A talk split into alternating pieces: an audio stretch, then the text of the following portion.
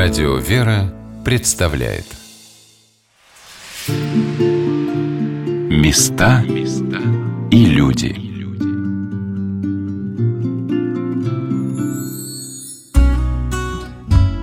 В истории Пермского края немало как радостных, торжественных, так и грустных моментов. С одной стороны, Пермь никогда не была обделена вниманием дома Романовых и благоукрашалась с каждым их приездом – с другой стороны, именно Пермская земля стала Голгофой для двух Михаилов Романовых – боярина Михаила Никитича, дяди первого русского царя, и брата последнего русского императора, великого князя Михаила Александровича. Великий князь Михаил Александрович, четвертый сын Александра III и младший брат Николая II, родился в Петербургском императорском Аничковом дворце в 1848 году. С детства он обладал живым характером и был любимцем отца. Вместе они прогуливались, разжигали костер в дальнем уголке сада и разбирали следы зверей. По воспоминаниям современников, Михаил Александрович отличался скромностью и всегда имел собственное мнение. Историк Дмитрий Софин уверен, что именно дисциплина императорского дома и военной службы помогла сохранить великому князю Михаилу Александровичу спокойствие и достоинство в пермской ссылке. Все юноши императорского дома воспитывались в строжайшей дисциплине, и их учили не терять голову даже в э, трудных ситуациях. И действительно, великий князь Михаил Александрович – это, помимо всего прочего, храбрый офицер. Он во время Первой мировой войны блистательно командовал дикой дивизией. Э, официальное ее название – Кавказская туземная конная дивизия – она была э, сформирована по инициативе снизу, можно сказать, в 1914 году с началом Первой мировой войны. Дело в том, что по законодательству Российской империи коренные народы Северного Кавказа мусульманского вероисповедания не подлежали призыву э, в русскую армию и флот, были освобождены от призыва. И это, надо сказать, сильно унижало, обижало, точнее сказать, жителей Северного Кавказа, поскольку воинственность у них крови, это горцы. И когда началась Первая мировая война, со всех мест стали сыпаться к наместнику на Кавказе, графу Илариону Ивановичу Воронцову-Дашкову, прошение о том, что мы тоже хотим поучаствовать. Мы подданные российского императора, мы одно целое с Российской империей, нас унижает такое состояние.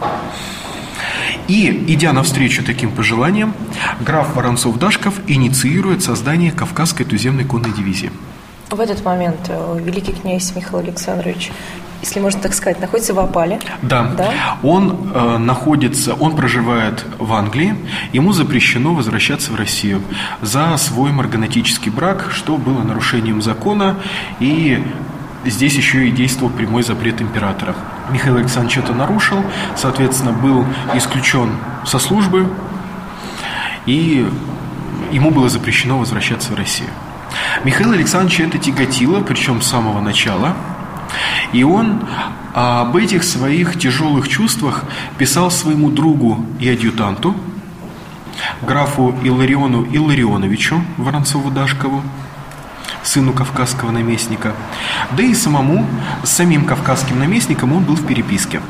Поэтому Михаил Александрович вот, просил возможности как-то, может быть, повлиять, поскольку Иларион Иванович фигура влиятельная.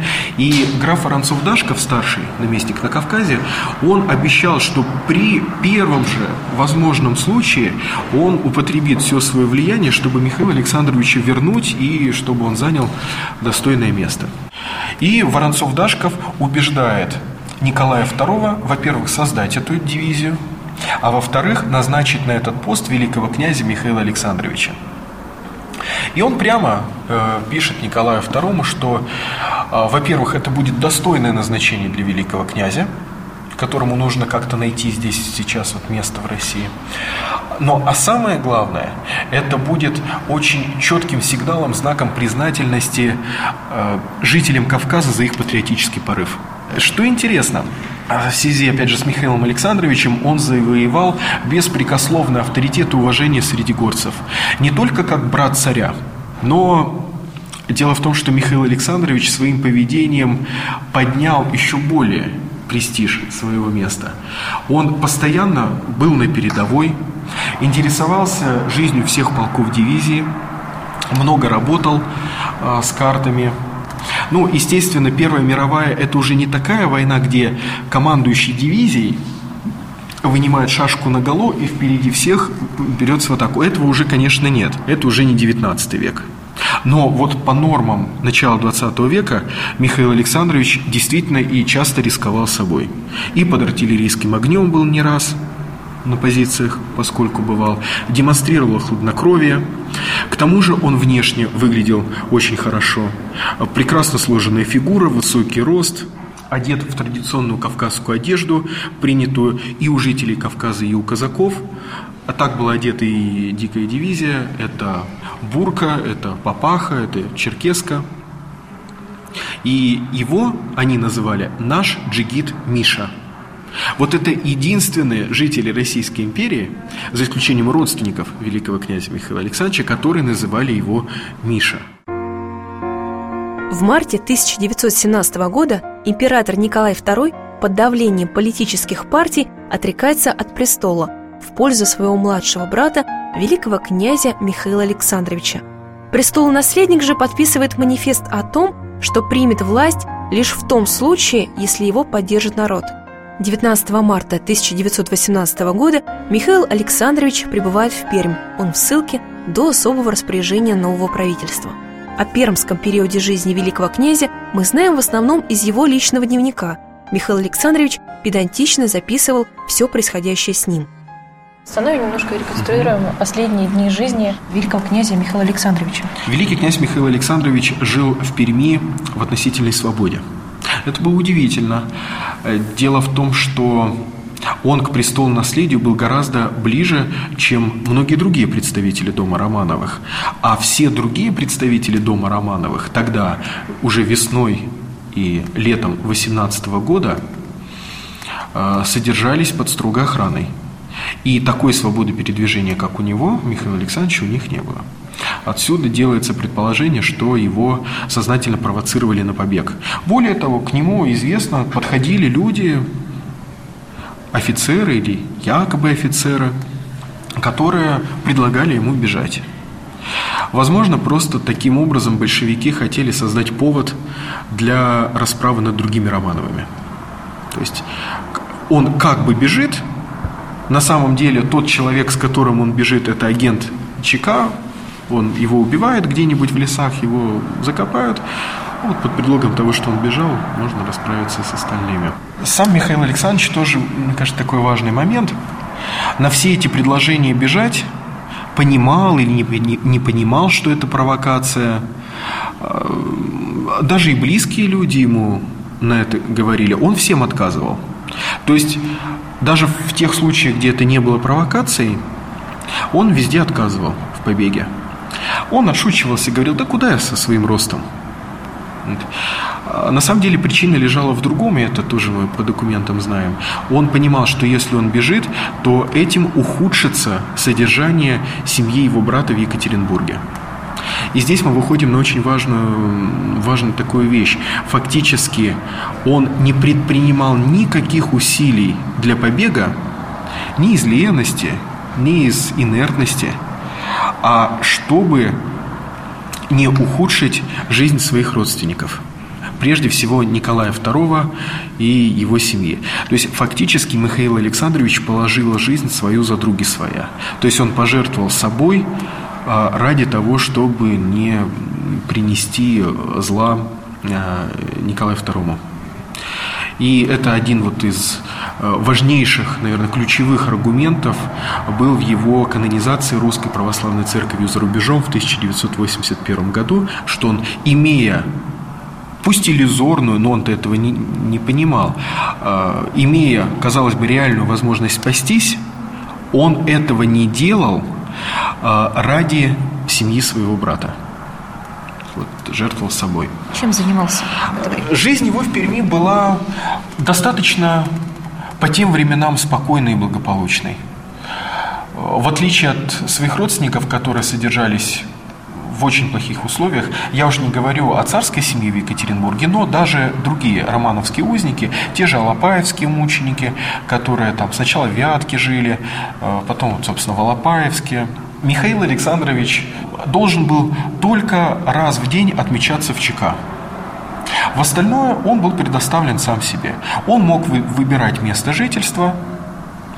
Вначале его поселили э, в доме благородного собрания, а потом он переехал в гостиницу «Королевские номера», где и проживал уже до конца.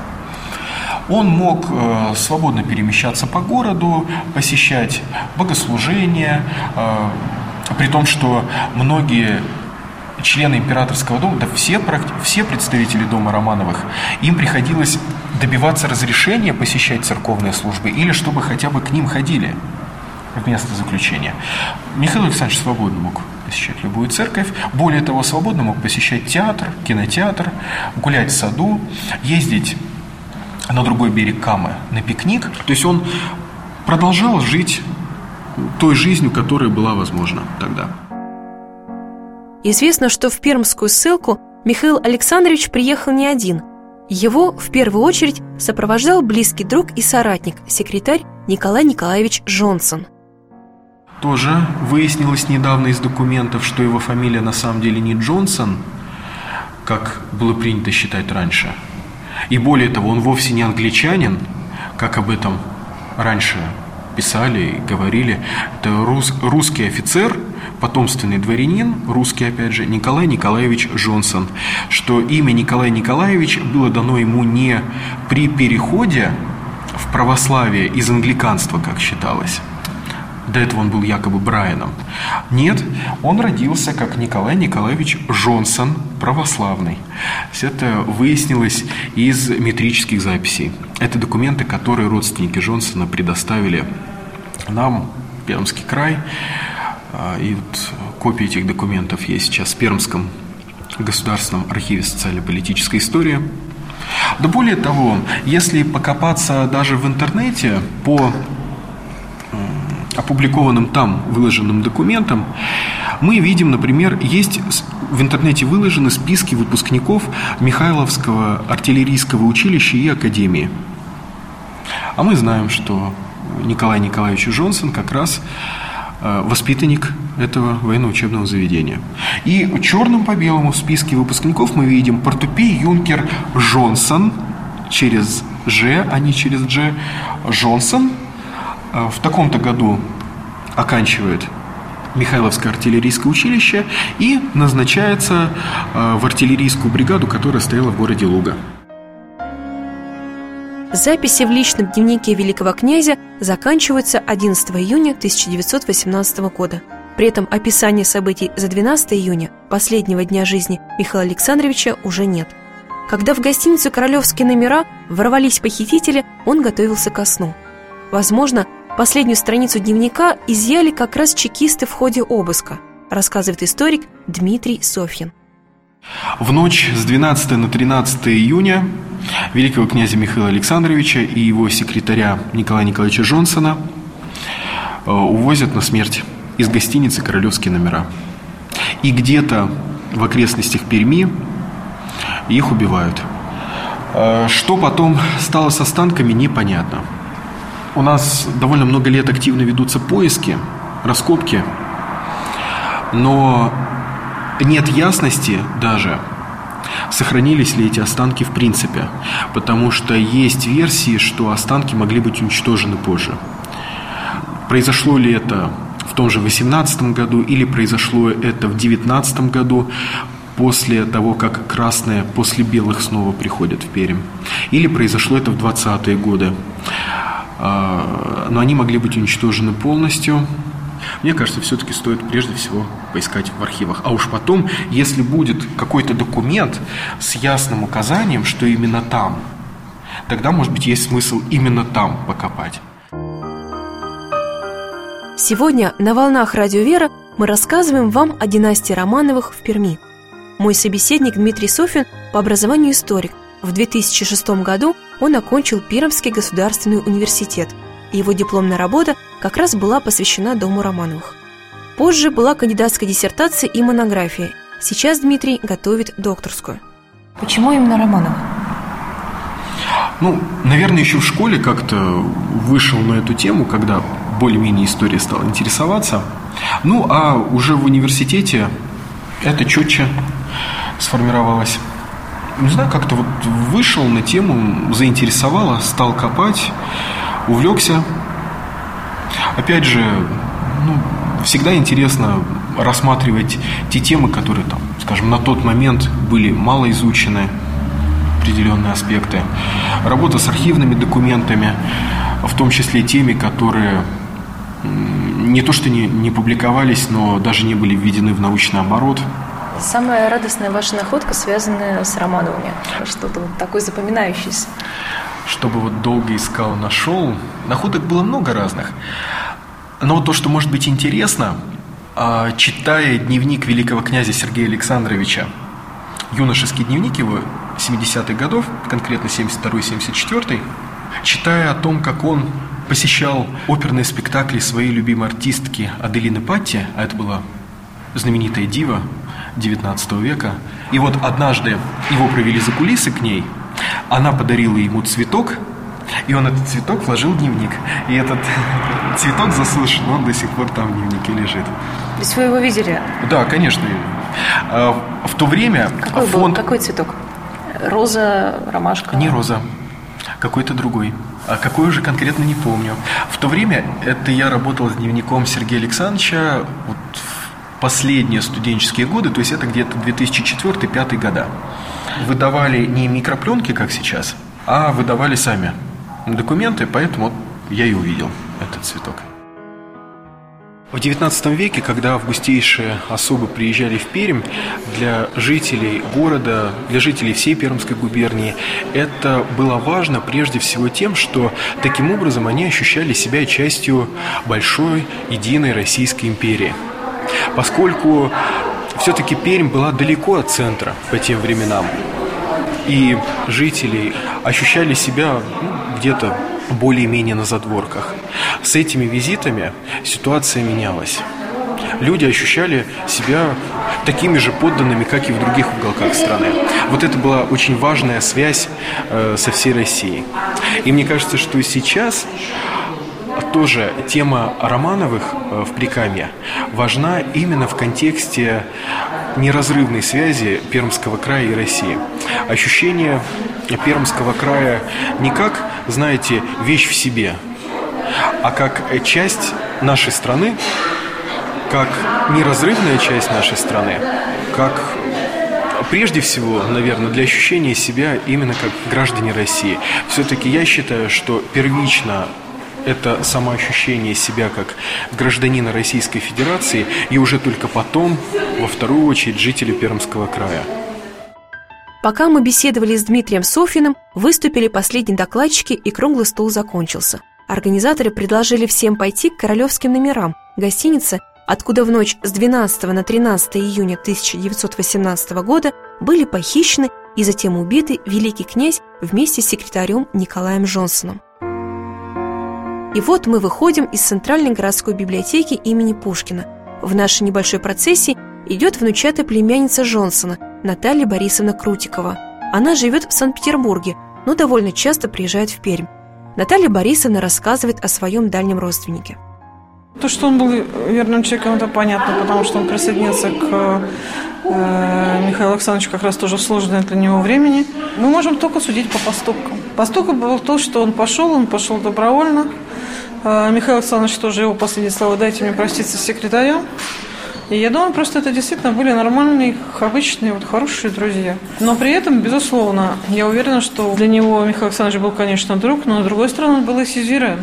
И та вот честь, которая была в то время, то субординация, в свою очередь, она тоже здесь играла какую-то роль. Но в нас всех есть, естественно, у нас есть желание быть верным, у нас есть желание быть честным, нормальным, хорошим.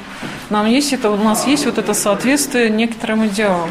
Я думаю, что идеалы того времени, совпав еще с просто нормальными отношениями хороших людей, вот все это вместе и родило вот эту историю. И для меня это скорее вопрос неверности, это скорее вопрос вот, это вот принятия решений. Это что перед всеми нами все время встает вот этот момент. Как принять решение? Мы подошли к королевским номерам, трехэтажному зданию в стиле модерн в начале улицы Сибирской. На втором этаже два балкончика. На какой-то из них выходил великий князь, обозревая улицу. На фасаде здания сейчас установлена мемориальная доска со скульптурным барельефом великого князя и словами «В этом здании в 1918 году жил великий князь Михаил Александрович Романов».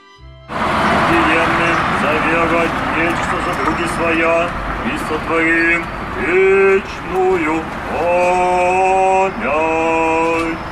Вечная память.